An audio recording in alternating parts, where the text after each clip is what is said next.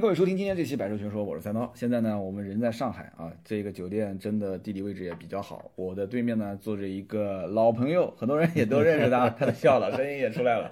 我的背后是黄浦江，你现在跟我聊天坐的位置正好是面对着黄浦江，对，一个大的落地窗啊。是对，大家猜猜对面这个人是谁啊？不用猜了，不用猜，老赵，赵哥跟大家打个招呼来。嗨，大家好，我又这个非常不知廉耻，又跟大家见面了。别别，怎么怎么用这个词呢？对吧？因为上次是这样的，这个呃呃，今天是和三刀是偶遇在上海，我们来一起参加这个拜腾的，这个拜腾之夜的活动。嗯。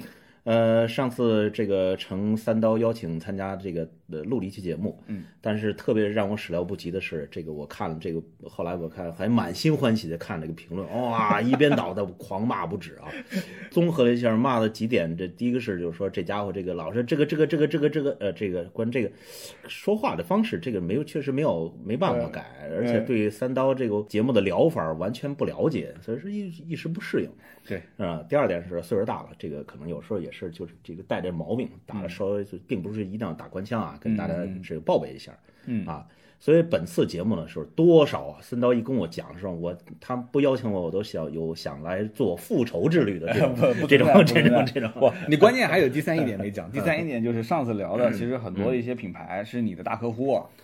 对，确实是我的左右手不能得罪的。对，这是我衣食父母嘛，有些大家也理解。说你你敢跟你领领导喷吗？你不敢吧？对不对？对对，是一个意思。所以所以今天节目一开始第一个问题，其实我觉得我们今天因为是参加拜腾的活动嘛，我们多少还是要聊到一点啊。嗯嗯。但是呢，我第一个问题就想问，就是说你其实是不了解燃油车这一块的，就是不不懂不懂。对你其实就是完全是在新能源车这个圈子里面。对。啊，作为一个媒体的前辈啊。对。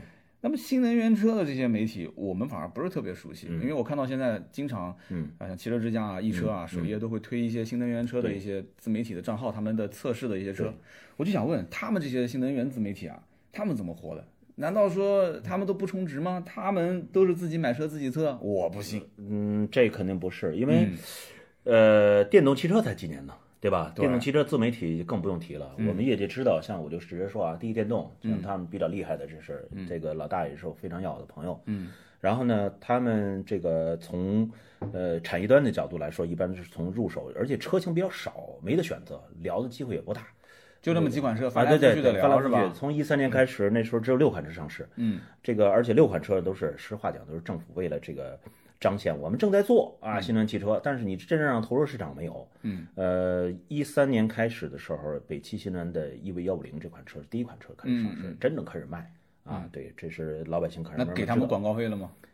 我想应该是给的吧。那时候实话 实话讲，我跟你讲，你就是给他钱，他也不知道怎么说。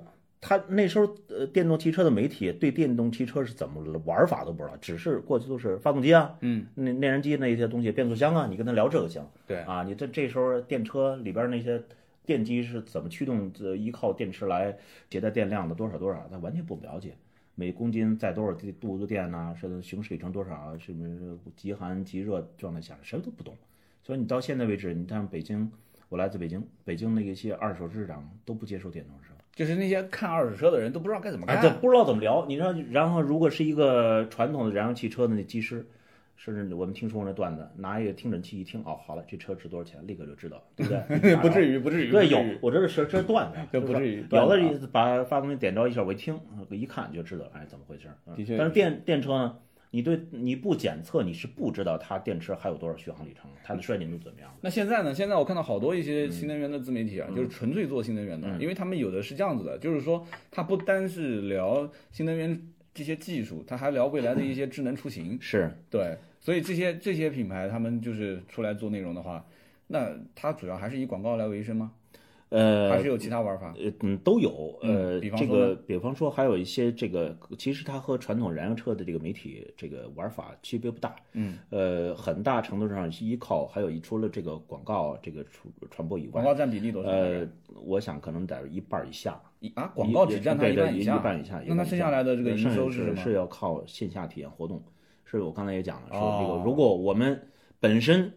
今年的那个电动汽车，中国嗯产量才七十万辆，七十万辆，它的但是它的这个占全中国当年二零一七年的全国的总总的盘子的只占百分之四，啊，它成长空间很大，但是就还是那个还是小啊，相对于燃油车还是小啊，所以说很多还是需要去让普通受众做一些体验教化。哎，就让你告诉，首先告诉你，天天老政府也在说，媒体也在说，电动汽车这好那好，开都没开过，呃，没开过，我哪知道怎么回事儿？我得体验一下。这一开，这玩意儿还真是没动静儿，这对开没有发动机嘛，对没有动静儿，哎，这好玩儿，好玩儿。对，或者是说这玩意儿这破玩意儿没法买，然后他的体验对。所以说我们经常会，你看我曾经最高一次记录，我开他们电车，就是嗯这个开从北京一气儿开到上海，呃，一千五百公里，一个活动是吧？啊，一个活动。那这个活动是谁做的呢？是你们自己做的？呃不是厂家，厂家做的厂家做的。不，刚刚呃，我总结一下你的意思啊，就是说新能源的自媒体现在是这么玩的，就是从宣传，嗯，到线下执行活动，到策划，到出点子，他们等于就是打包一起做，公关公司型媒体，就是说过去做传播、做图文、做对，过去就是做做做做内容就结束了，对对对对，现在等于是是过去是这样，影响力啊对吧？现在不讲影响力了，我直接告诉你，他这个人会不会到你店里去买车？啊这么厉害啊！对对啊，那等于就是把内容直接嵌入到了销售端了啊。对是是是，呃叫这叫 C 加的，过去 to C 的对不对啊？to C 的 C 加的 C 加，C Plus 版本，对对 C plus，对对对对对，呃 C plus Plus 版本，哦，我听懂了，我听懂了。那这那就是您的公司也是这么玩的吗？就是说广告费用占一半以下，剩下来的我给他做线下的哎呀，活动。我这个在三刀节目里吹我们公司是不是不太好没关系，你不用你说名字不说名字都没事。啊？我们公司叫红点新能源。哎呀，这个广告费一会儿打进来啊。好好好哎，，然后呢？呃，我们这个模式跟别的媒体不太一样，别的是呃谈影响力，就谈影响，这影响落地到某一人身上，我不并不知道。嗯，但是对我的公司是，我是，呃，媒体和这个转化我都要做。那么比如说三刀，咱俩同时去趴一个项目去，你做图文我也出图文，你出视频我也出视频，你做活动我也做活动，那最后选谁呢？一定要选我，为什么呢？我告诉你说，哎，大哥，我今年。能给你带来一百台的销量转化，你会吗？你不会。哎，你没卖过车，我卖过，对不对？这这就这比下去了吧？是的是的对所以说这叫 C plus，这个特别感谢你，我这个这我将来要把我的这个推广案里边这么说。呃，我觉得是这样子的，我我不但卖过车，我还有车行，所以我我 们你你没卖你卖不你不会卖电动车？我卖我卖，我们两个人今天节目一结束就可以谈谈合作好了。南京和北京好像结盟成功了。其实这次拜腾的活动呢，我觉得真的声势很大，因为他的这个，首先，问你，你觉得这个活动这次拜腾呢？说实话，传统燃油车的活动参加的蛮多的，嗯然后电车我参加不多，嗯，然后拜腾的这个规模赶得上一个传统燃油车的战略车型的发布。除了除了规模上，你觉得有没有什么其他特点呢？还有就是就就就是全，它不是全中国的媒体，它是我我看到有韩国的，有日本的，有欧洲的，有美国的，对对都有。它全世界的 N 多媒体都请过来了。对，咱们今天说的都是刚才咱们聊的都是规模，嗯，你觉得还有没有其他特点在里边？还有什么特点啊？我想想啊，我我我自己说啊，为了节省你的节目时间，我就觉得说，基于电车的感觉特别浓厚。嗯，怎么基于电车比如说我们在里边展示这种电车和人和交互，嗯，智能化出行。你刚才是提到出行这个词儿，对，对不对？这是出行这个词儿是从踏踏实实的、妥妥的，没有任何问题，是从电车里边脱颖而出的。对过去你从燃油车谁聊过出行这个概念，对不对？出行它其实是一个生态，啊是的，从这个运营到这个销售到电车的维护各方面，是一个完整的一个产业链。对啊这次他们讲说这个融了是 A 轮对吧？嗯，五亿美金，它这个五亿美金是什么个概念呢？我觉得就是折合人民币应该三十多亿啊。三十多亿，实际上讲说你我们肯定听说过，就是说这个这个一些大佬就是说像舒福沟，就是说哈，嗯嗯，造车两百亿起，对不对？新能源汽车造车造车两百亿起，嗯，两百亿都不一定够，这是一个嗯这个及格线，嗯啊，这个你看怎么造了。呃，我们隶属一下我们现在的就是国内的所谓的新造车势力这几个啊，传统那个汽车我就不聊了，国内比较知名的或者是对大家所熟知的电动汽车品牌，我们隶属一下。最大牌的，像了解的啊蔚来啊，前段时间比较窜红的威马，嗯，啊，还有像像叫基点，写出来叫起点，它其实应该就叫起点。呃，不过叫基点，他们的他们的创始人读这个名字读。叫基点，基点百分百。那我上次参加活动，这个一接受一个采访，然后那个采访的人讲说，下面这个车子牌子你一定要说成是起点。我说为什么？他说因为他们老大刚刚过来讲的，说叫起点。那你刚刚说老大叫基点基基点基点基点百分百啊，基点啊基点，OK OK，对，嗯，基点这个 CEO 沈海云是我私交很不错的朋友，这个这个呃，去百分百确定是基就是讲世界爆发，就呃，对，地球爆发的既那个然你具体怎么聊那个机遇那个你就怎么聊了，啊你就自自己想了啊。没问题没问题啊，嗯还有一些像广州的，我们以地域划分的话，就是这个广州有那个叫，小鹏这呃小鹏，你能明显的感觉到，哎，你有没有发现这个互联网造车起来之后，起名字越来越怪？嗯，新能源汽车在北京车展前夕还有叫刺猬，刺猬刺猬没听说过，刺猬刚刚出来的刺猬新特啊，又新又特，这个没这个名字实话讲，我觉得挺土的。还有地亚依维啊，依维是什么概念？EV EV E EV 不是那个电动车吗？E 地亚依维啊，这很多品牌，包括我们更为熟知的，像那个贾老师这种呃法拉第，对吧？乐视汽车。呃，还有这个我们呃一个新词儿代言人，就是 PPT 造车，叫游侠游侠，对哎，游侠，对，这这这这这隶属于这种我们比较知名的。我我上次看了一下，就是现在有将近五十家，但是后来网友讲肯定不止五十家，现在现在据统计出来的，应该是全中国记录在册的新能源制制造起来五百零三家，这么多，五百零三家，大大小小、林林总总。你可能不相信，在各地、全国各地都有自己的新能源汽车。我上次看到一张图是、是新浪的一个编辑，嗯。他自己就是业余爱好把它整了一下，嗯，那已经有真的是相当多了，很多图标我们都没见过。我们刚刚前面讲的那个话题有点扯远了啊，嗯。我们说这一次拜腾融了五个亿美金，对吧？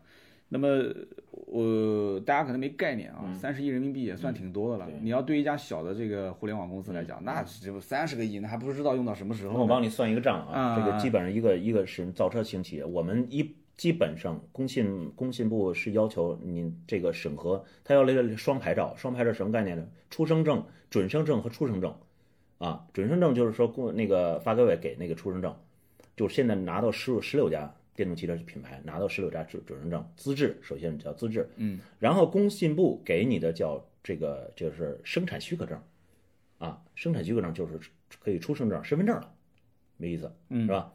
啊，那个叫出生证，这个身份证，身份证啊，，对，这这概念。然后这个拿到身份证现在是六个，嗯。啊，第七个，七个，第七个是那个谁，合众新能源，嗯，合众新能源刚拿到的。啊。这是拿到双证的话，要求其中有一个很重要一点是说五辆五万辆汽车年产，这个只是你不，我是我们来算账，按照五万辆来算账嘛，嗯。嗯，五万辆的概念是什么概念？那你就包括研发中心、生产基地、测试基地加在一起，林林总总加在一起，这个至少占地在五百亩以上，占地五百亩以上。这是等于是一个链条，这这链条你必须一个都不能断，四大工艺你必须得有吧？对对对啊，你这些五百亩以上，五百亩以上，按照现在政府现在是各地政府实际上都拿，比如地产已经政府不支持了，对吧？那你新能源汽车是一个政府大力扶持的一个产业，那么各地政府都在疯狂的说，啊来招生，来来来，到我这儿来造车吧，都是这样的，啊。我这个按照这个只是固有的标准，五百亩以上，那你算的按照这个行价，嗯，呃，这是这是五亿出去了，嗯，对不对？五亿出去了。然后你造厂房，超造厂房的话，呃，包括研发中心加在一起，大概五亿到七亿之间，五亿到八亿之间，是吧？这又是这是十二十二亿出去了，对吧？十一五了，人民币啊，对对，人民币，嗯。然后你需要需要研发团队，你需要招人，你需要做是这个，呃肯定不会这只是生产厂房，研发基地也要需要花钱，嗯。啊，做除了那个拿到双牌照那些资质的那里那个七家和十六家，十六家是拿到是准生证，呃，这个身份证拿到七家，你要想获得这个资质，差不多行价啊，行价就是甭管通过各种各样手段是七亿，就是说，两证相当于就是一个是给你开始建一次房子了，哎，对，一个是允许你开始卖了。啊，对对对，是这意思，这个概念是这意思，你具现在备可以造车的现现在就是不管是允许你造房子了，还是允许你开始卖了，它背后还是有一系列的红红线是需要达标的。这必须的，那现在就达标的有很多是不是？至少有一项专利，对吧？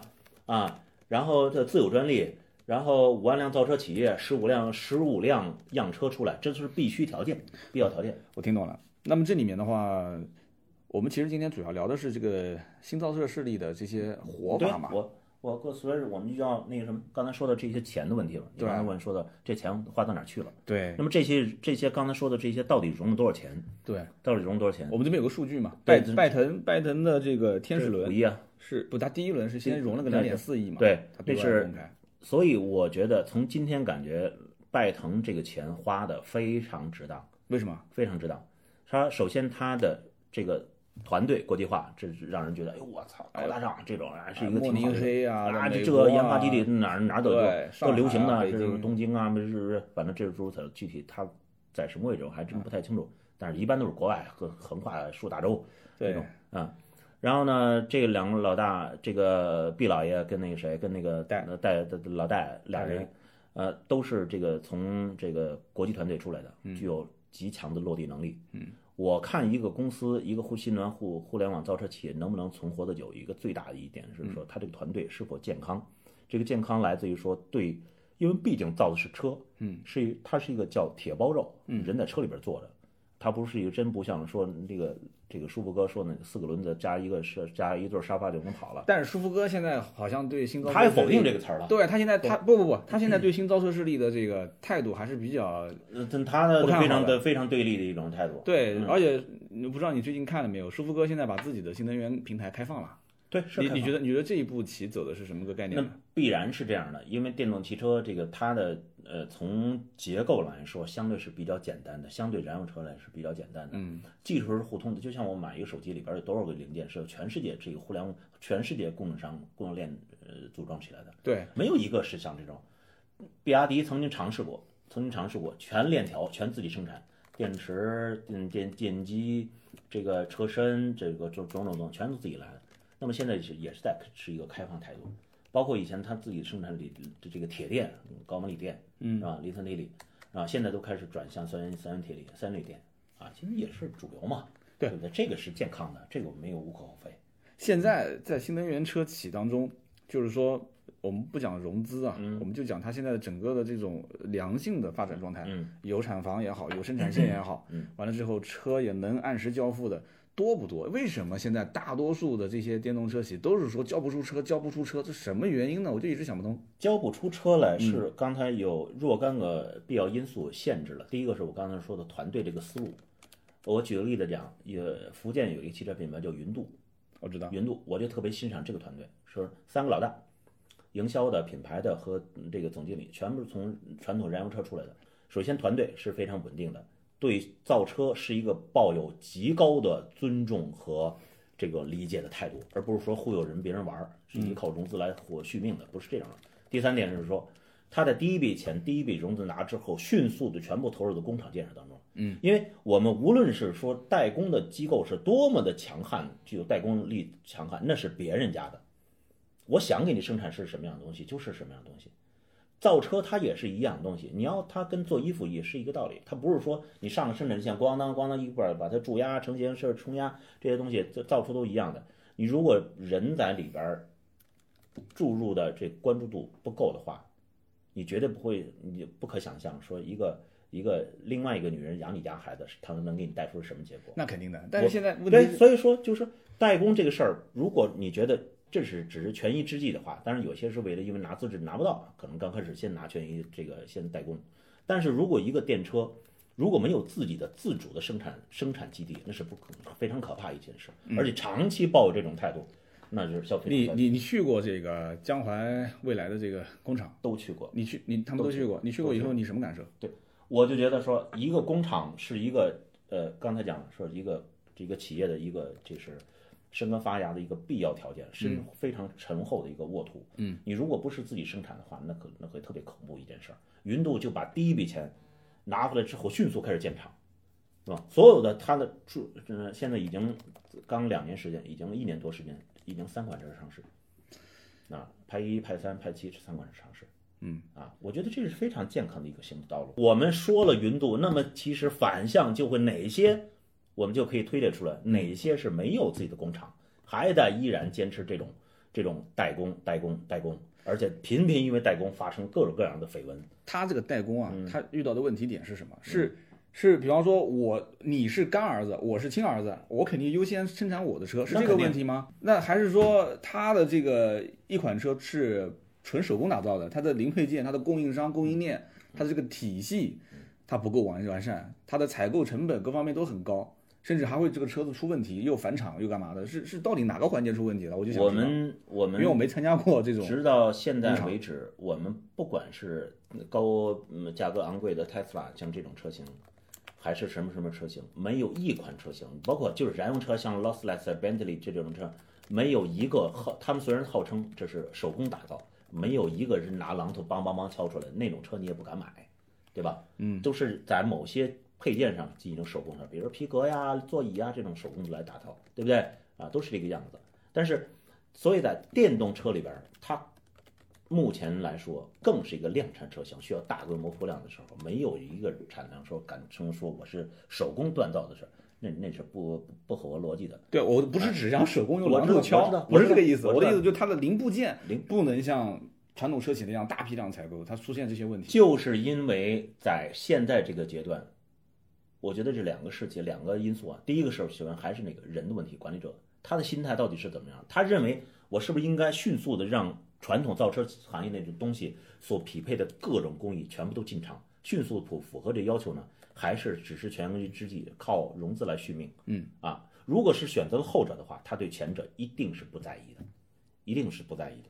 那么就导致一个，这整个你想一辆汽车有上万个、数万个零配件组成的，嗯，那么我缺了任何一个东西，你这辆车我所有的万事俱备，百分之九十九点九的零配件全到齐了，就差一个东西出来，还是不能出来，这款量产车还是不能下线，这需要成千上万的。零配件，每一样零配件，我们买衣服还要是不是 M 号是这个 L 号 XL，对不对？它那要不然我们没法开门做生意。那就是这个同样道理，我要备件库，备庞大的备件库，供应链才能造成。但是他手上的钱那手上我钱，我把钱干什么去了？花了一亿去做一个 P PR，对不对？你愿意去做这个事情吗？传统造车世界会做这么做吗？我们拜腾今天已经开眼了，是吧？咱俩刚才在讨论时花了一大笔钱来，能算得出账来。，在那个喜马拉雅对，喜喜马拉雅有包场，就全球这么多，媒体，据说有一百五十家是吧？哈，嗯对，那么多媒体来是怎么样的？拜腾是一个特别聪明的团队，前一面他那个第一款 SUV 刚出来嘛，对不对？所以今天那个拜腾最新上市的这个 K-Back 这个轿车的概念车，对对，所以他在极短时间内拿出两款产品来，嗯啊，就是有时候你看，所以电动汽车首先都是 SUV 来打头阵的居多，对不对？对包括我们都能看得出来，这个轿车才是真正的主流啊，在这里边电动汽车里边很它的存量是很大的。对，那么它推出这个产品来说，是和云度是一个概念，就把应该有的钱花在合适的地方去了。对但是呢，他聪明在哪儿呢？说我又不忘了做 PR。嗯，我没有做，不不不不是只是沉迷于造车，是一个工程师的这种造车的这种匠心之匠人之心来沉迷在这儿。嗯，他只是说这个我要两手抓，两手都要用。对，邓爷爷说了，是的，是的，是的。对嗯其实这个在国内的车企当中，这种规模的也不算少。你比方说像蔚来，而且你看一下未来的这个融资资金的话，就很清楚了。未来的话，五亿美金那已经是很久以前的哎事情了。呀，太 so easy 了。未来融了 N 多钱啊！我这边也是有张表，未来的话，它应该是从二零一五年，它第一次发布是融了亿元以上，但没说多少钱。后来到了没过三个月，又融了五亿美金，嗯，就是说它一五年已经融了五亿美金，五六亿了。后来又融了 C 轮一个亿，然后战略资、战略融资，呃，二零一七年三月份战略融资六个亿，对，都是美金啊。然后一七年又融了一个 D 轮十亿美金，它背后的这些都是非常强的资本。而且据说车还没交付，就已经马上要在美国上市了。呃，各种原因吧，这个交付是一个什么概念？我我是传统的老套了，我认为真正的交付，什么叫交付？是老百姓、消费者拿到这辆车，这是沈巍说的话。对，沈巍说的话，沈辉说的话，这是嗯威马沈辉威马是吧？对，威马的沈辉说的话，这他说这句话，我就在现场，嗯，我亲耳听到，这当时我觉得特别刺耳，嗯，我代表了广大的这种互联网造车企业的感觉非常刺耳，这不是你打我耳光吗？什么意思啊？就是说，现在很多在说交付的时候，交给谁了？嗯交给自己的员工了，嗯，不是这个普通消费者，嗯，不是我们俩素不相识。对啊，你像包括拜腾也是，他第一批用户他都是那个什么，就是类似像专家级的消如费者，果如果你是进行内部测试式的这种，那你就不要说你这是交付工，工程测这试车。这不叫交付，嗯，这真不叫交付。我同意沈辉这句话，嗯，说这真不叫交付啊，交付是一个就是从 B 端到 C 端的这种啊售卖关系，啊，而不是说给员工拿来做内部测试。对，就说白了，一你交付的是产品，但是真正售卖的那是商品，对，商品是可流通的。哎对你产品实际上讲白了，你现在其实我觉得，呃，对于任何的嗯使用这台车子也是小白鼠之一。对，现在其实厂商，我觉得就是新能源，就是应该讲叫新造车势力，嗯，很会玩营销。他现在用这个概念，什么概念？就是说，呃，我记得你今天在车上跟我聊这个小鹏叫什么朋友圈是吧？朋友圈，他们把这个第一批车主叫做朋友圈，然后我们今天不是车主，他现在那个还不是还是员工是吧？不是车主，不是车主啊，就是关注这个品牌的朋友们啊，叫朋友圈，就是就是小鹏的鹏，大鹏展翅的鹏啊，这个是一个小范围的。然后大家是一特别开放式的态度，说谁都愿意，因为这行包含个来自，包括我是做传媒出身，嗯，包括做西南系的营销出身，嗯，那么对于这款汽车都倾注了很多的这种期待，嗯，那么愿意是什么东西？的这个填充了这一份是爱吗？对。肯定不是爱嘛。对，是，呃，反正就是对这种，呃，因为对小鹏呢，我是从从二零一四年开始，我记得第一次见到骡车，什么叫骡？一个一个马，一个驴加交配出来的叫骡子，嗯，然后他就把自己的电池、三电系统所有的东西装在 Lexus 这辆车上做啊。路这个路面测试，嗯，我当时还测试在广州。一四年看着，我说什么玩意儿，这开着这么笨重，但是里边的东西我能看到，还真挺好的。嗯啊，然后那个所有的团队都是一帮这个像理工科的小男生一样，嗯，就放当时他那个直男，他那个对直男，他那个这个那那个总裁夏航，夏航是文艺青年，自己自己弹吉他自己写歌，哎呀，可以的。啊，对对对对对，然后我当时和跟夏航说，我说写的不错，这歌写的不错，有一首歌叫《岭南 》，嗯，我说写的不错，他说为什么不错？我说有一半儿将近一半字儿我都不认识，对对，特别生文言文啊，特别生僻的一些词儿，呃厉害了啊。对对对，咱们咱们是叫绕远了。这个，但是小鹏我一直，呃，我不妨特别那个诚恳的讲，小小鹏我一直对他抱以期待，是厚望，嗯，因为呃，他的所有的他连续做了个，慢慢也学会做 PR 了，嗯。啊，然后呢，那个夏航是一个原来是工程师，啊，就原来是清华大学呃工程师，就工程师其实呃广汽的广汽的，工程师按道理讲他是最不懂 PR 的？哎，他不懂啊，不懂 PR 又公关是吧？是，然后那个他是那个呃清华大学汽车工程系毕业的，嗯然后就在广汽一直在工作，然后就保持着热气。后来那个现在是那个谁，那个何小鹏现在开始入，原来是夏航。UC 的创始人，对对对，UC 创始人，现在夏航从那个阿里离职之后，这个何小鹏从阿里离职之后正式进入，他是创始人早期投资人，啊，小鹏早期投资人，后来来到小鹏，现在做董事长。对，现在哎，对，他是这个营销专家，也也比较知道怎么。我觉得名字起得好，为什么呢？因为现在这种时代啊，嗯。这种这种互联网时代啊，大公司都要起一个小名字，嗯嗯，对吧？像小米，对不对？大公司取小名字，对，我小公司反而喜欢起个大名字。是，我给你举一个例子讲事儿，我就不说，我刚才说的都是我客户啊，就这个衣食父母。嗯。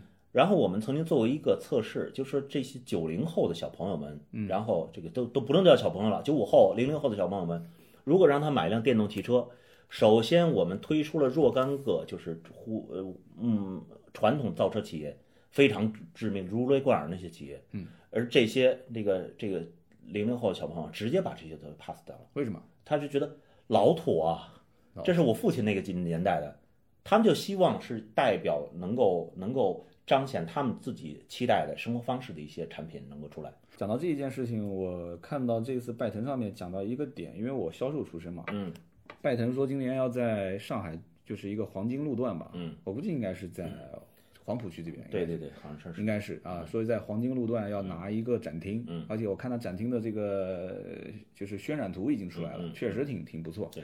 但是他说的是这样子，他说一共是展厅有五大功能项，嗯跟以前 4S 店完全不一样。4S 店是为了卖车，对，但他们是为了什么？他说第一个是要有体验中心，对，要要要体验中心是五个功能，第一个要认识这个品牌嗯啊，第二个是要探索这个产品，第三个是要结交朋友。嗯哼，其实我当时就看到中间这句话，就结交朋友这句话。对，然后第四个是要增长新知，了解，要让来的这个人至少要增长他的对于车的这些新新鲜的知识，就是干货嘛。是，然后最后就是要让他最好是拥有这个产品。嗯，那么我就是对中间这个结交朋友我就很感兴趣，因为你你你记得这个蔚来汽车，嗯，它的体验中心也是两层。然后上面也是给车主，就是他得哎刷卡，他得给车主一个卡 刷卡，就是说车主才能上去。对他也是让车主之间呢形成一个社社团。对对，然后今天我记得我听这个老大是是是毕老爷啊，毕老爷讲，嗯，老毕说，呃，当我得知我们的第一批客户他们是一千台嘛，嗯已经收了定金了嘛，好对像。对他说我们的客户我们交流下来发现，很多人英文都非常好，然后去过很多国家，嗯对，很多人都是从事着互联网啊、金融投资相啊同，的一个认知层面的人，对这个群体。对以前我经常跟就我们网友开玩笑，我说买特斯拉的其实比上 MBA 的还划算，嗯，上 MBA 几十万扔了就没了。对，也是交朋友我我买一个车，然后认识一个，在一个沉沉沉地里就是沉淀下来了，对，然后特斯拉的你一进特斯拉群，发现里面基本上不是做互联网的，就是做对对对投资的。对对对。啊，这真的不错，所以这个做社群很有意思。现在基本上，刚才我们提到这些互联网造车企业，基本上都这个套路。嗯，体验中心，北京的未来在北京的是体验中心，在全球第一家体验中心在王府井，原来是东长安大长街上。嗯啊，这个这这最显赫地段了。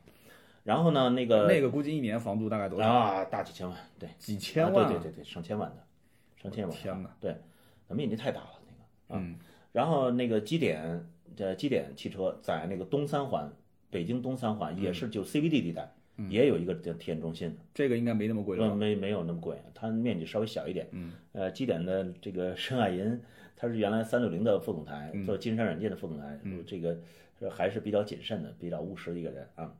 然后那个包括呃，就说这个刚才说这个这个呃，拜腾也在嗯做自己的体验中心，是的，上这海。所有的体验中心都是行使一个功能，它里边除了卖车也要卖，嗯，但是不在这儿交车，这肯定不是像传统四 S 店交车中心，绝对不在这儿。就是看看摸摸哎，然后看看摸摸体验文化。对，体验文化，然后在这儿交朋友，嗯啊，认知，增强自己的对新能源的理解啊，然后最后促成落单。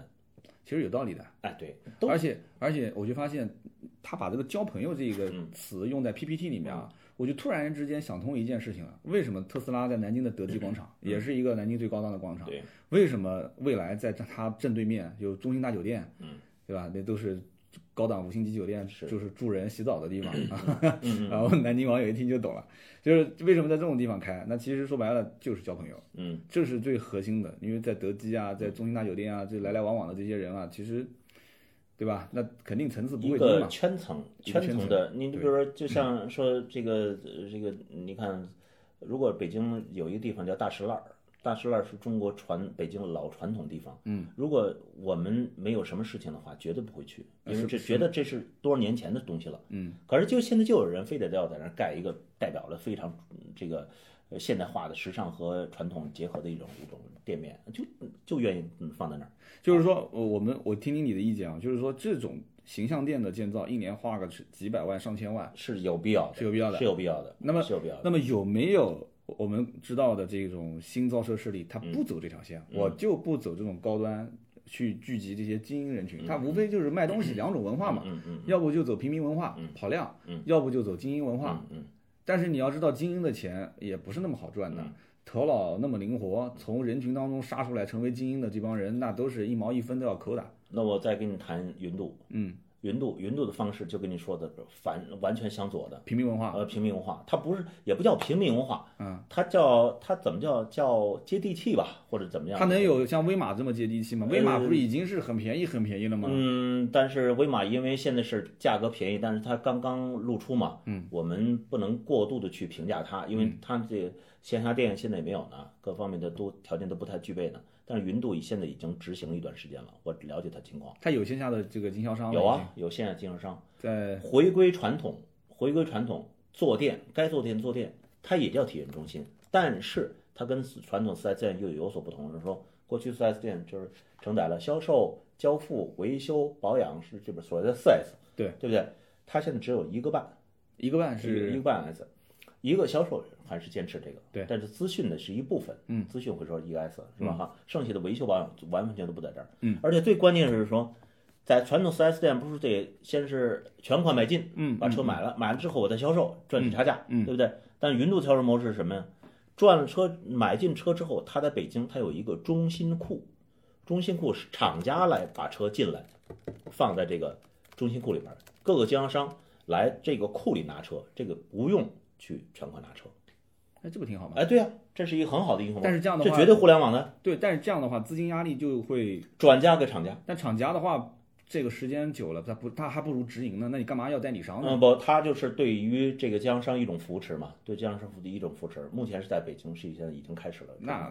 看来前期做这个新能源的销销售的话，做代理还是能挣到钱的。那肯定，那肯定。所以说现在你你了解为什么千军万马往和新能源这个行业去扎？他可真不是说大家为了一时图一时之快，啊觉得这好玩儿，不是那那真金白银往里边砸的，对我听懂了。那是车呀。其实我们刚刚讲了那么多啊，像蔚来啊，融资融的都是多少个亿了？都是二十来个亿了啊，未来不止了，不止，二十个亿都我不止我不来，美金啊。呃对，没不止。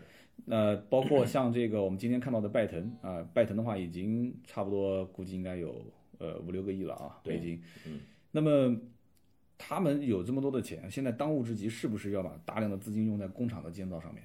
各取所需吧，还是嗯刚才那个话题，有个领导取决于长官意志。长官认为现在先把这个声望打出去，就应该是这样，先大做 PR，大做公关，大做广告啊。呃，这个呃，这昨天我去参加一在北京参加一个论坛，然后在一个五星酒店里边看到某某品牌，就刚才说的互联网造车里边的品牌，某某呃客户体验这个呃入住酒店，就是然后整个酒店被这个公司包了。嗯，啊，又是搞这些，啊，又是就是客户来试驾，外地来陪跑北京来试驾，就要搞搞这样搞，啊，还有一些我看我后来一打听说，北京本地的客户明明可以不用来住在酒店里边，他也要要求人住在这儿，啊，就是要体现我有钱，就是这种，那这不就是种玩法。这不就纯粹烧投资人的钱吗？嗯，你看，这是这个，所以说嘛，我对这种是我不不是，如果换我的话，不是我期待的。就说白了，就像当年没有互联网的时候，嗯，大家都在做，谁也不知道最终谁是泡沫，谁能活下来。对对对，就像现在的，那我们今天聊那么多啊，我们就直截了当的、一针见血的说吧，嗯，这些什么蔚来啊，什么威马啊、拜腾啊，嗯包括小鹏啊、基点、游侠，哦，游侠我们没聊，那游侠 游侠我特想聊的呢。对游侠，游侠是很有趣的一个公司。游侠说今年三月份融了游五五十亿人民币啊，对，之前我们都以为他已经死了因啊，为也没有做过任何的这个发布会来正式的去去去怎么样的，都没声音了，没声音，怎么就融了五十个亿呢？咋回，事啊？我就不知道了。这个你看，像我，我我算是新能源行业的人士，你注意看他那个这个 CEO，嗯，这叫什么？是总裁还是黄修元？黄修元，嗯，黄修元是中国传媒大学毕业的，对，一个搞传媒的？对对对，而且在传媒界很有建树，然后包括写过一些脍炙人口的口水歌，他也写过歌啊，对对对对。现在造车的都要写歌，对，不会你不写歌行。就像你 那个现在都是你看抖音上没点才艺都没法结婚一样，对吧？对你没没点才艺，不会点旁门左道的，你是不能造车不能造车。嗯所以我积极锻炼，我现在又大学教书啊，这个我都得你还出书啊，烧菜对啊，对对对对对对，积极锻造自己多元人生。斜杠中年，对斜杠，哦，对斜杠斜杠，对斜杠。中年嘛。对对斜杠中年，就是我们我们今天聊那么多，就是融了那么多钱，然后完了之后造这些车，老百姓现在也很迷茫。就是说，同样这么多车在市面上，如果我不选择传统的这个，比方说啊，像什么什么吉利啊对，比亚迪啊，北汽新能源啊，呃，长安啊嗯，就是我要如果不选择他们的这些电车，嗯，哎，那那我去选择这些新造车势力，我总觉得不靠谱啊，嗯，店都没建好，甚至建了，明天说不定就跑了。你的思路已经落伍了。那那你的思路已经落伍了，因因为你看，我身边就有人有这样很啊，真实的想法是是是，我是我开始也是这么想，后来我发现真的不是这样想。如果在九零后的这个就九零九五后的这个阶段说，嗯，他们要求是什么东西？是好玩儿，首先第一有趣好玩儿，这个可以理解。啊、有趣好玩儿，然后这毕竟是要保护自己的身家性命的东西，对不对？我自己坐上去可能会出车祸，天天这车散了怎么办？嗯，在基本上保障能够满足的要求下，他们会把自己的有趣好玩这一点无限放大，嗯，无限放大。我们肯定是很多人，如果以我这个年龄这个人，很多人觉得我买的什么呀？买的是家产，家产。对，哎，我们这个年龄家产，我们这这个年龄是家产，但很多那个九零九五后的是是啊零零后的小朋友们买车是干什么呢？是说这是一个一个生活方式。生活方式的体现。我刚才说的那小鹏那个汽车，其实你造车造的很好吗？是很好，是挺好的，车也很好，SUV 做的很不错，这造型也很炫酷，啊，功能也很大，大屏也很好。但是它在内部订车已经现在两轮儿，一共每次好像是两千辆，现在四千辆出去了。嗯，订车就是只要交定就可以，就是按照排序拿车。嗯，但它有一个最强的一点是什么呀？它车顶上有一个升降的可升降的三百六十度的一个摄像头。其实我今天跟你聊过这个话题，嗯我我的当时的观点就是说，我觉得是很，就是很很无聊的东西。呃，嗯，对呀、那对于其他很很多人就是这样。我们看到抖音火火起来，是造就了多少平民的这种这种偶像出来，对不对？造就多少平民偶像出来？就是我当时看了一篇文章讲说，抖音就是把这个社会上百分之八十被边缘化的人，他们的时间被消耗掉了。对，啊是。你看我刚才说的小鹏这个东西，为什么他这靠这一点？互联网精神是什么呀？我现在非常清晰的了解到，互联网精神叫做只打一点，只打一点，只解决一个问题就好了。因为信息量太大，啊，对，信息量太大，我解决一个问题根就好了。记不住你。对，嗯，那小鹏的车那个三百六十摄像头，我们开车阶段，你要在美国，我说我在美国的时候开车，我还给同事发了一张照片，我在跟后车发了一张照片，马上就嗯臭骂一顿啊！你敢拿手机？嗯，在美国拿手机直接被警交警给摁下来。但是你我要看路上看到风景怎么办呢？我又想拍下来，那拍下来之后我又开正在开车怎么办呢我操纵车开呗。不，那不行，停车你在高速公路你怎么停啊？啊，高速公路上啊，对啊，你看远山景色，你除非放架无声机出来，对不对？啊，那那我们把这个摄像头放出来，让它高高立起来旋转，找到我们合适位置，在方向盘上叭叭叭叭把它拍下来，然后点屏幕，点完这屏幕，微信呐、微博就直接发出去了，这就是互联网的一种玩法。现在的小朋友们就跟抖音一样，晒自己、秀自己，对不对？每个人都想成为自己有我自己的，我为王侯将相宁有种乎啊，对不对？有道理的。其实说白了，现在你刚刚讲的一个是当家产，一个是当玩具。嗯，其实未来在也不叫玩具，当当生活方式一种体现啊，生活方式，对一种工具，对 OK。那么现在这个时代，我记得我记得是哪一年啊？罗振宇讲了一句话，说嗯啊，未来的这个时间战场上，就两门生意特别值钱，一个就是帮别人省时间，嗯第二个就是帮别人把省下来的时间浪费在那些美好的事物上。对，现在现在你像抖所，以，所以对不起，嗯，你讲我我特别强烈的就是我有一句话，现在我想问就是说，什么造就了我们现在的互联网高科技行业是如此澎湃的发展？是什么？是什么？哪一点促使我们进去了？居科技含量如此之高的产品频频的上市，什么都不是，包括比如外卖什么东西，这些嗯这个消费途径的产生，什么都不是，就是懒。懒，哎呦，我们俩讲到一起了，就是懒，就是懒。如何让人 更好的活着？对，更舒服的活着，更简单的活着。对，有啊有人讲说，这个其实现在的人过的就跟以前的皇帝生活是一样的。啊对呀、每天上午一起来，微博一打开就是批阅奏折嘛，就看看发生什么大事了。对、对、对、这边点个赞，那边就是懒。那边点个评什么的。对啊，那你你你过去你要是说我要是想出行，我去那个文艺青年，我去西藏，我去拉萨，我要去这个这个去了，去这对不对？我要去这时候怎么办呢？我去过了之后晒一晒就就可以了，对不对？我来过了，你回去还有拍照片，带很多设备去，我开辆车叭叭叭一拍，不就行了吗？对对，其实就懒，就是懒，对。对，但是这个现在当下啊，这个社会基本上是一小半的人在拼命，一大半的人认命，一小半的人抢时间，一大半的人耗时间，一小半的人燃烧青春，一大半的人虚度青春。当然这个话不能这么讲啊，因为节目里面说出去，我估计有的人对号入座了。说三刀啊，就这就我呀。对，你就说啊，搞得好像你们你们就是好像多么抢时间，多么那个的，嗯，也不是，我大部分时间也在消耗生命。也 在也在也懒，谁不懒？我这个人其实拖延症非常严重。对，很多事情都是就是不拖到最后那那一点点时间不去做的啊，但是在最后那点时间就特别有灵感。对啊，因为因为那 急了嘛急急了急了，那狗急了掉家了，这呃，是这样子的。今天其实讲了这么多啊，这些互联网的造车企业将来一定是有有生有死，这其实都废话啊。那么传统燃油车的企业也无法去逆转这个趋势，对，而且都在做一些变革。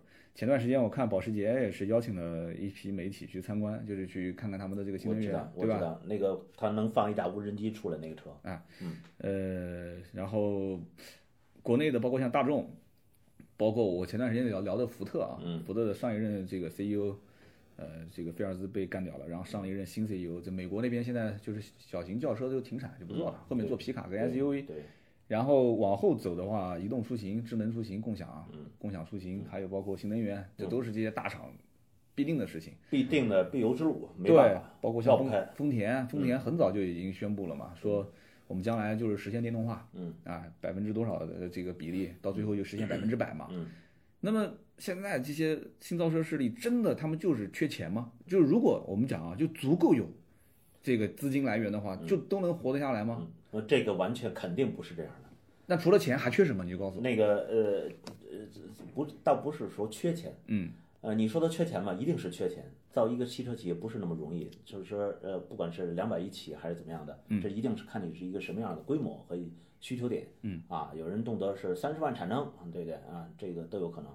然后呢，你要说是没有钱嘛，又不是，肯定是有又又缺钱，对不对？也也不会说特别富，也不会特别穷，看你的立足点在于什么地方去，啊。但对于电动汽车来说，是说你对这个电气化的进度是永远，这是无可逆转的。嗯，你如果朝这个方向去做的话，你就要去采取某一种我认为的相对是更健康、更合理的一个生活态度，啊，就跟过日子一样，它不是说真是每天放烟花，啊，你要是把这都花，今天一亿，明天一亿，后天也有一亿，就全花了，大家看着好看，但是车什么时候能交出来呢？等你真正肥皂泡破了，啪啪啪都破的时候，它什么都剩不下。对，其实就像当年这个阿里巴巴培养我们在网上买东西，对吧？呃，京东也是培养我们在网上买电器嘛。就像腾讯是这个培养我们在网上聊天。就是互联网公司在当年看起来其实都不靠谱。但是越往后走，它就越靠谱，而且它其实就是在潜移默化的改变我们。现在的这些新造车势力，说白了，它就是在改变我们的出行方式。对。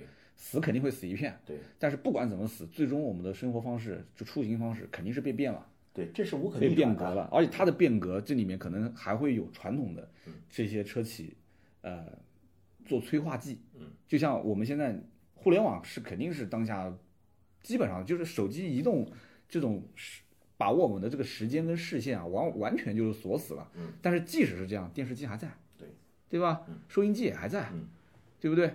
完了之后，报纸它也有啊。是，我们坐飞机啊，或者是有的时候在那个地铁上，它都会发报纸，它还是有。谁也不会一下覆盖谁，不会吞噬谁，这是一个相互并存的一个时代，这是肯定的。是的，嗯。所以今天我们聊那么多，真的，今天这个老赵聊的还是放得开的啊。哎，这个主要吃一堑长一智，说是复仇之旅，我也不知道是不是能行啊。不存在，不存在什么复仇之旅，其实真的 证明之旅 啊。其实老老赵其实肚子里有很多的货，主要现在缺什么呢？我觉得主要就是缺瓶啤酒，然后缺缺缺一些龙虾、撸串什么的。呃，是。我发现你啊，就是只要是在这个喝酒撸串的状态，那人状态是最好的。对对对。而且那个时候呢，不要给你看到录音笔。嗯。啊。给你搞一个什么那种暗拍，然后录音笔揣到兜里面，然后最后跟你讲节目我们已经聊完了，哎，你可以把账结了，把龙虾这账给结了，然后完了之后我们明天节目回去剪一剪，好就 OK 了，下次就这么玩，就这么着，就每一次一开这个呢，你今天已经很放松了，但是我可以告诉我们的听友，就这还不是老赵老赵的这个真正的底子，老赵的底子肚子里的货还多着呢。就是这里面包括跟这些老大一起吃饭聊天撸串儿，他们这些老大喝就是新能源车企老大喝多的时候，不能说了，这个不是。对他们，他们喝多的时候，对对对。那你刚私底下跟我聊，他们喝多了之后带我去哪儿？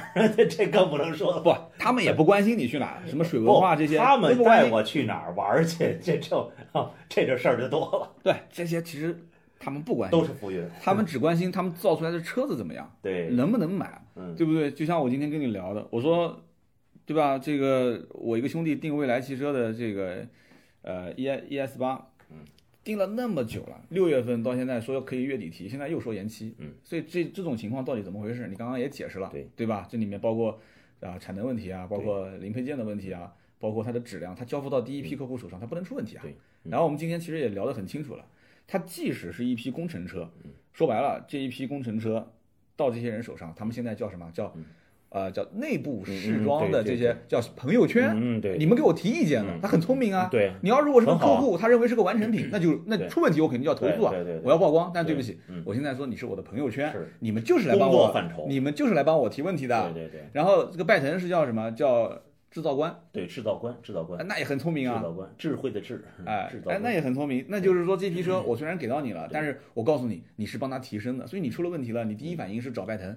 你不可能是去找媒体投诉，对，就这一批死忠粉帮这一批互联网公司的造车，呃，变得就更加的怎么说呢？就是相对来讲完善一些。是，他肯定有很多不，我们上次去看很多的一些这些展车啊，嗯这个不能碰，嗯，那个不能动。对，等门打不开，只能够只可只可远观，不可亵玩。对，然后在这个基础上，我相信大家其实起跑线还是比较一致的。是，你可能多画了两步，他只多画了一步，对，大概就这样。但是我觉得，不管是我们在里边儿这个是在诟病，还是在一力的这个褒奖这些车型呢，嗯，呃，不管我们可能侧重点有是在一上来就是秉承这互联网精神或者工程师精神，在先造车为主，嗯，啊，先把车造扎实了，然后给捧给老百姓看，你看这是电动汽车真实的样子，对的，或者是另外一种先把品牌做起来。不管怎么样呢，我觉得大家都是走在路上，都是朝着一个好的方向去目的去努力，只不过是说，哎，看你先怎么走罢了。对不对啊？如果你走得好，谁都可能就是说，哎，你甚至刚才我一直在推讲那些车型，呃，这个你先造车，可能造出来之后满足不了市场要求，但是你没名气，没有品牌，对老百姓一样不买账啊。这个可能有一个先入为主或者是一个态度问题，是的，这无所谓好或者不好啊。所以我们祝福这个所有的电动汽车品牌都能够这个保持一直这以来的这种诚心和耐力，能够走得更稳健。对，就最起码把交付到老百姓手上这些车完成度尽量的高。哎，对，就说白了，哪怕有一天这个品牌真的倒掉了。说实话，他的车在仓库里面的时候，他反而说不定就值钱了，绝版了，绝版了，有可能，有可能，绝版了嘛。之前的那个车和家做了一个这个低速的四轮电动车，对对吧？对，结果没在中国卖吧？那个好像就在欧洲测了一下，都都没有，对。然后这个关于一些政策法令的问题，然后那个项目就法逾越，项目就非常痛心一件事儿。理想是我非常尊重的一个这个这个理想主义者，嗯啊，非常好的一个人，只不过是因为挑战了一下。挑战现行的全球的这种交通相关的法律制度，没有未遂，哎，就变成这个样子。是的，低速四轮电动车也是一个非常大的话题。我今天非常大的一个市场。对，我今天在私下我跟你也在聊，在交流这个四轮的低速电动车。嗯，那我相信有在什么山东啊、辽宁啊，就这一带的人应该是很熟悉。跟江苏这样很多。对，然后这个四轮的低速电动车。也不可小觑，这里面我觉得很多人蠢蠢欲动，庞大，极其庞大，对，极其庞大，很多人蠢蠢欲动，就是说，呃，制造方大量的资金，然后需求方，嗯，哎，有一些，比方说岁数比较大的这些人，对，哎，可能驾照啊各方面有些问题，但是法律法规确实啊。我们有机会再聊吧。好，四轮低速，下次看什么时候能偶遇啊，或者是我们制造机会偶遇啊。对，我们两个老男人，啤酒铺准备好了，我们偶遇了。下次不要那么正式的聊，我们就真的就是可以，就是相当于暗访的形式，我也不跟你说开始，好，直接就这么开始聊。好，感谢啊。其实今天我们这期节目的相对的重点就是讲这些新造车势力到底谁能活到最后。对，这里面呢，大家应该也能听出我们的观点了。我们也不要说。呃，就必须给他排个名，是吧？他是第一个死的，他是最后一个死的。这个里面我们俩也不是什么大神级的这个人物，说能算的那么准，那说不定他就是谁谁谁，快差不多一口气没咽过来的时候，哐当一下又是哐当一下又是几十个亿美金进来了。对，这这回光返照都有可能，什么事都有可能。是的，互联网时代嘛。是的，但是希望就是说老赵。包括我，我们俩今天这一次聊天呢，能给大家带来一些启发，对啊，或者听得开心，跟人撸串的时候有多点素材可以聊就可以了，好吧？好好的，非常感谢老赵啊，感谢感谢感谢，听我这人开始啰啰嗦嗦说了这么长时间，是的，好吧，感谢我们俩这个中年油腻男啊，一直聊了将近一个小时，听到最后都是老铁啊。那么以上就是关于今天这一期节目的内容，那么下面呢是我们关于上一期节目的互动环节，上期节目呢。我们有很多很多好朋友回复留言了，可能因为福特这个品牌大家也比较熟悉，那甚至有些朋友呢就是车主，也说了自己对于这个福特品牌的看法，包括自己用车的一些啊真实的故事。那么上期节目呢，我也看到有些人对于我的主持节目的内容啊风格也提了一些意见。我看到有一条顶的最多的啊，就是点赞最多的一位叫做东瀛战神九二二，他说最近无聊听了你最早以前的节目，那么就是二零一四年的专辑了。他说：“我希望你可以不忘初心，以前的节目呢比现在的要精彩很多，很谦卑啊，没有戴有色眼镜去看每个品牌。那么现在呢，感觉你飘飘然了有一些，呃，但是还是很喜欢你。那么希望以后少说废话啊，捞一些干货来说。那么我也看到有一些老铁在帮我，就是维护我吧，就是跟他解释说啊，三刀怎么样怎么样。但是从这个东瀛战神九二二的留言里面呢，我其实呃不止一次就是反思过这个问题点。你说一四年、一五年的节目我也没有听，我偶尔我我也是不可能天天去听嘛，我偶尔也会去选那么一两期，我觉得哎，这个当时我为什么会想到说这个话题啊，我会点进去稍微听一听，也不会听完，但是从当年的那个语调语气，正像他所说的这样，他说他说的没有错，就像他说的那样，就以前我讲话的风格，包括有人甚至说我以前的那个笑声，就 就那种笑声都是很憨的，但是现在的笑声可能带着那种。有一点嘲讽，有一点这种，啊，这种挑衅啊，或者是有一点这种叛逆啊，就 就是这种笑，就这种笑声，有的人是知道你在调侃，但有的人会觉得说他很反感，他会觉得说你就了不起是吧？好像这个事情就是尽在你的掌握之中，然后你好像就是有一种说反话啊，就什么样的人会用这样的笑声？就是哎，就你好像你现在掌握着很大的权利啊，你有很很大的话语权，你现在开始对于这个品牌有各种。呃，就是就好像说你们都懂的，你们都知道，就我呵呵一笑。我呢，知道不好，也知道很多东西我要去改变。然后我回他是这么回的，我说人都在变，你也在变，我也在变，但是不变的永远是改变。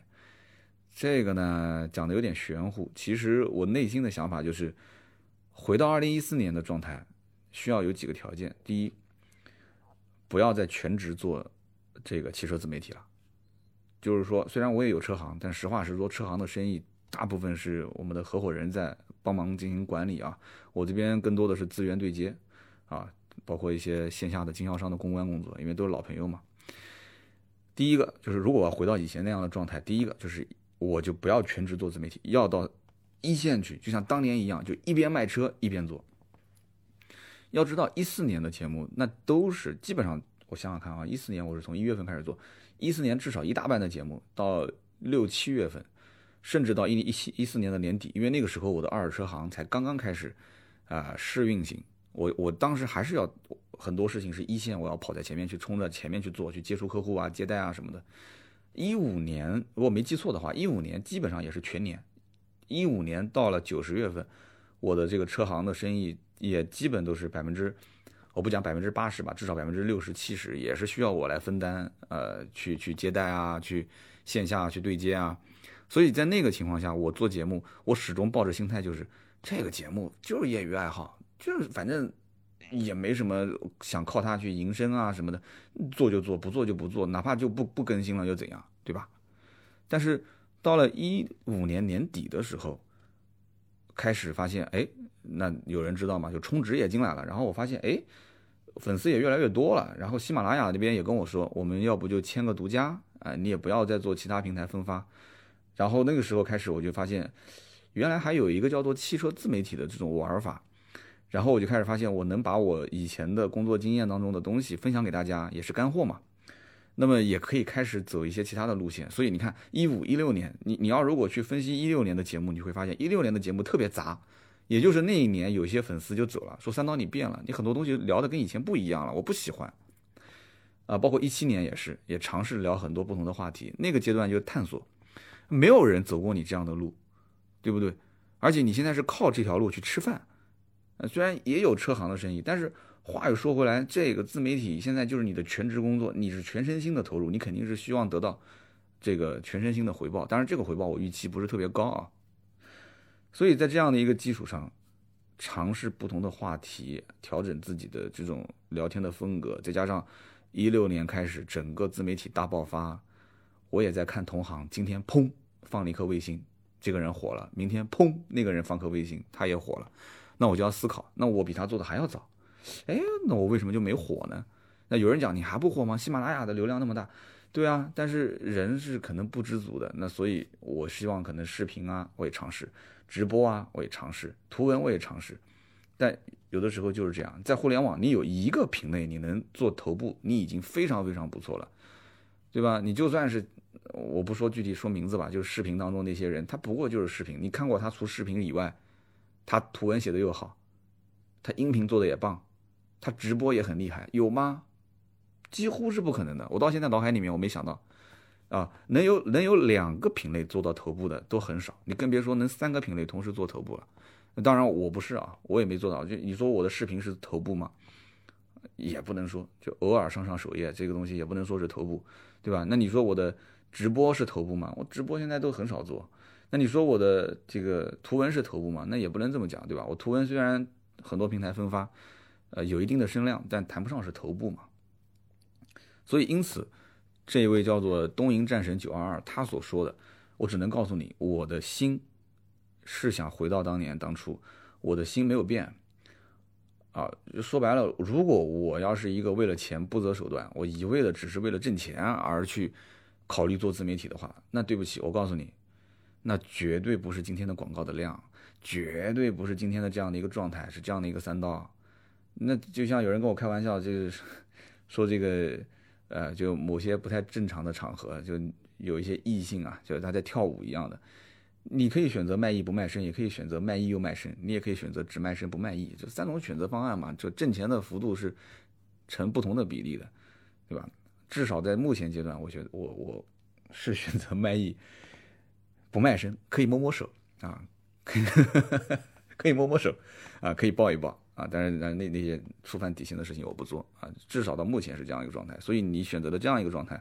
那你的知名度、你的声量、你的广告收入，那这些东西打一些折扣，甚至打很多的折扣都是正常的。所以这个叫东瀛战神九二二，他的留言其实我很有感触啊。我看到大家点赞啊、评论也很多啊，做一个小小的回复啊，说说我的这个 肺腑之言。那么接下来就是聊关于这个福特的事情了。那么第二位就是叫做控制心跳的不规则跳动，这位听友他是这么说的：他说刀哥，我是你粉丝，但是呢，我的留言这是第一次。因为我没有这个习惯，我也不知道这个不留言的习惯好不好啊？这个我我跟你说啊，这个留言是个好习惯，一定要多留言。他说我今天实在忍不住了，为什么呢？因为我看到这个标题，我决定我一定要发声音，我要留言。我呢就在福特的经销商的体系内，说起这个经销商的销售受的影响程度啊，嗨，从今年的一月份就开始下滑。而且下滑的数据相当的厉害，做经销商的，是从销售影响到售后。现在福特的整个体系当中啊，都在指望今年九月份新福克斯上市，经销商目前都在等待它的最终的官方售价。还有就是二零一零年要上一款 SUV，是介于翼虎跟翼博之间，就在六月八号。那么福特中国的中方总裁又换了。那个奔驰过来的是去林肯，也算是整个福特系的吧。啊，奔驰的是去的林肯。他说，今年的福特重点就是下半年。那么在我们的区域呢，有一些八九年的老的经销商的这个福特店，因为实力和投资人看不到希望，已经转型或者是撤网。这个留言是听到一半就发的，我真的是实在感触太深。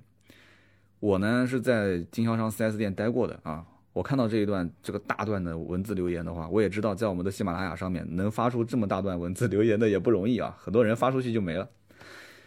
我也深有感触，就当一个销售，我不知道他是不是销售啊，也可能是管理层或者是什么，就当一个销售对这个品牌、对他的产品力、对他的整个从销售到售后整个体系开始看不到希望的时候，这是一件很恐怖的事情。就人啊，他是一定要给自己在，在在未来的某个点上找到一个目标登陆点，或者说找到希望，哪怕前面隔着玻璃，哪怕这个路很困难都没有关系，但是看不到希望是最头疼的。所以这期节目我可能前半段就是我上一期福特节目，我是希望把它讲的偏正面一些，但是因为前半段我说到了关于就是美国把这个轿车业务停掉。我没办法正面，因为这件事情就是国外的媒体他的评论也是也是很负面的，就是说就完全就是个很极端的手法。后来才说到关于 CEO 啊，就是分析这个人，分析他的背景，分析他跟股东之间的关系。那很多人应该也听出我的一些判断了，就是说他是一个好的职业经理人，但他不一定对车对品牌是有感情的。所以对于职业经理人来讲，对于股东来讲，他要负责。那砍掉轿车业务就很明显啊。我只做利润最大的皮卡跟 SUV，那今年的这个报表业绩肯定是非常好看啊。但是对于福特品牌，我也能看得出这个叫控制心跳不规则跳动的网友，他肯定是有感情的。我不知道你在福特做了多久啊？你如果是一个就只想拿钱回家过日子的，就你福特 4S 店跟我好不好有有半毛钱关系，对吧？你如果收入影响到我了，我拿不到钱，我掉脸走人，我去别的品牌挣钱就是了。就这个哥们儿，既然现在这么困难，你还在福特经销商体系里面，你是对这个品牌是有感情的。所以，如果你今天在听我的节目，我也跟你说几句就是掏心窝子的话。如果对这个品牌有感情，几件事情要做，几件事情不要做啊。几件事情要做是什么呢？首先，就是你要树立一个，就是一个正确的观念。我当时就是犯了一个错误，就是说你。只是经销商体系里面的一个打工的人，而不是投资人，也不是老板。因为我相信你不是投资人和老板。你要是投资人和老板，最后那句话就不是这么写的了。那么你既然是一个打工的，那你就要抱着一个心态，就是就是现在的福特的当下的这个 CEO 的这种心态，就是说我追求的是当下的业绩和指标。先把这口气给喘过去了，我才能迎来将来福特的美好的这个日子的到来。当福特的这个整个的品牌趋势开始往上走的时候，你再追求这个品牌的价值理想，啊，在这个情况下，你你去你去宣传和宣打福特的这些什么理念啊这些东西，这都没有问题。但是现在当下，你要先考虑怎么让自己活得好。虽然这个品牌开始往下走啊，就是可能你说九月份大家都很期待，但是我告诉你，九月份新福克斯上市，包括后面那个什么介于翼博跟翼虎之间的 SUV 上市，我也不觉得它能爆发出多大的销量啊。新福克斯能卖不卖得好，完全看它的价格，包括经销商体系后期的推动，还有广告的投放力度，对不对？现在合资品牌跟自主品牌之间差距越来越小了，你光是靠说新福克斯我看过啊，外形还不错。你只能说销量会有一些提升，拉开车门看内饰，我觉得变化不是特别大。虽然中间有个大屏幕啊，但是整个做工材质不是逆天式的变化。那我不觉得这个福克斯有可能说会爆发式的。那再加上要把独立悬挂改成扭力梁的话，如果低配啊，定价如果还不够低，我觉得定价低可能性不大，因为你下面还有福睿斯嘛，所以这个车爆发的可能性不是特别大。就给你又泼了一盆冷水啊，所以我觉得你你不要做的是这个，那你要做的是什么？就刚刚我前面讲的，就是你要等到它这个真正有实力的产品来了以后，这个福特毕竟新 CEO 上任，他也会有一番新的这个气象。后面我觉得在比方说新能源啊，在这个共享出行方面，福特中国应该会做一些动作。这个时候你看，如果经销商体系有什么需要批出一个新部门啊，去做什么事情，你可以到时候去打报备。你说把我从传统的销售部去调到那个部门，哎。就有些事情你可以做，有些事情你不要做啊！你不要跟现在领导去顶，就像当年的三刀我一样，就跟现在现任领导各种顶，各种就是不爽。我觉得就当下做的事情都很愚蠢，但是最后我走了，就别人认为就愚蠢的人是我，但是他们依然活得很好，少了谁都能赚，对吧？啊，就是控制心跳的不规则跳动的留言。那么接下来呢，是一位叫做汤圆陈宝军，他是这么说的，他说。啊，他讲到我讲就是关于福特的进口福特、长安福特跟这个江铃福特为什么三家网点不能并成一个网点？他是这么回的，他说福特其实啊年初的时候就已经提出过长安福特、福特中国和林肯并网销售，啊这个更夸张了，这个连林肯都并进来了。他说但是到现在为止都没有看见动静，我觉得还是内部出了问题。现在新上任的销售公司的副总裁是长安的，啊。他说：“就他曾经表示过，长安的效率是极其低下。我觉得这是一个系统性的问题。就像我们去一些福特 4S 店的维修车间，我们可以看到管理也是极为混乱。长安的福特在中国想要解决这些问题，它不仅仅是车型更新的问题，在管理上、在口碑上也是一个任重道远的事情。那这个应该也是一个内部吧，内部的员工吧，我估计。”分析的也是比较的透彻，我觉得啊，就是说福特跟林肯合并的可能性不大，因为毕竟福特体系里面林肯是它唯一的豪华品牌，所以它林肯一定是要劈开来，一定要是跟福特不要有任何关系。我不太感觉它的上面的销售体系就是管理层，就是福特中国的这个办公室公司，你说打通在一起，这个没关系，这跟老百姓没关啊。呃，但是林肯中国林肯的这个线下 4S 店是一定要劈开，一定要独立。你说跟福特连在一起，那那像话吗？那不像话啊！所以长安福特和你说福特中国，就是比方说进口福特、江铃福特，那你说要把它并在一起，这个我觉得是可以的。前面我看到另外一个听友说，其实在很早以前就提出过三网合并，但是也不知道为什么就没有推进下去。这里面应该讲到底啊，还是涉及到的利益问题啊，利益问题。那么也感谢啊，就是我每一次聊到一款车，我发现现在留言的量很大，而且字数很多，而且有很多都是不管说什么品牌，它都是厂家内部的，要不就是一线员工，还有一些一听一看就知道，要不就是公安公司的，或者就是啊厂家的这个这管理层。非常感谢啊，非常感谢！我也知道你们穿个马甲出来留言也不容易，也不容易啊，就报一些这些内幕也不容易，就所以我觉得大家除了听节目，也可以看看我们的这个留言区域啊。跟我们的网友互动，跟我互动，真的非常精彩。那么好，以上呢就是今天节目的所有的内容。那么感谢各位老铁，哇，一个多小时的收听。那么我们有一个微信订阅号，也可以搜索啊，叫“百车全说”。除了就是每天会更新我们的原创内容、图文和视频以外呢，啊，大家也可以在右下角粉丝服务当中点开，里面有一个叫做活动报名啊，这个可以留下你的姓名、电话和城市。那么有一些线下活动，我会跟大家及时联系，发短信给你。好吧，平时不会骚扰你的。哈哈。好，那么今天就聊那么多啊！我现在在上海，那么参加这个呃拜腾的活动，还有一个就是 CES 亚洲消费电子展。那么回头的话，跟大家也可以聊聊这个事情。那么这个亚洲消费电子展，我相信也会有很多人关注啊。呃，今天节目就到这里，我们周六继续聊，拜拜。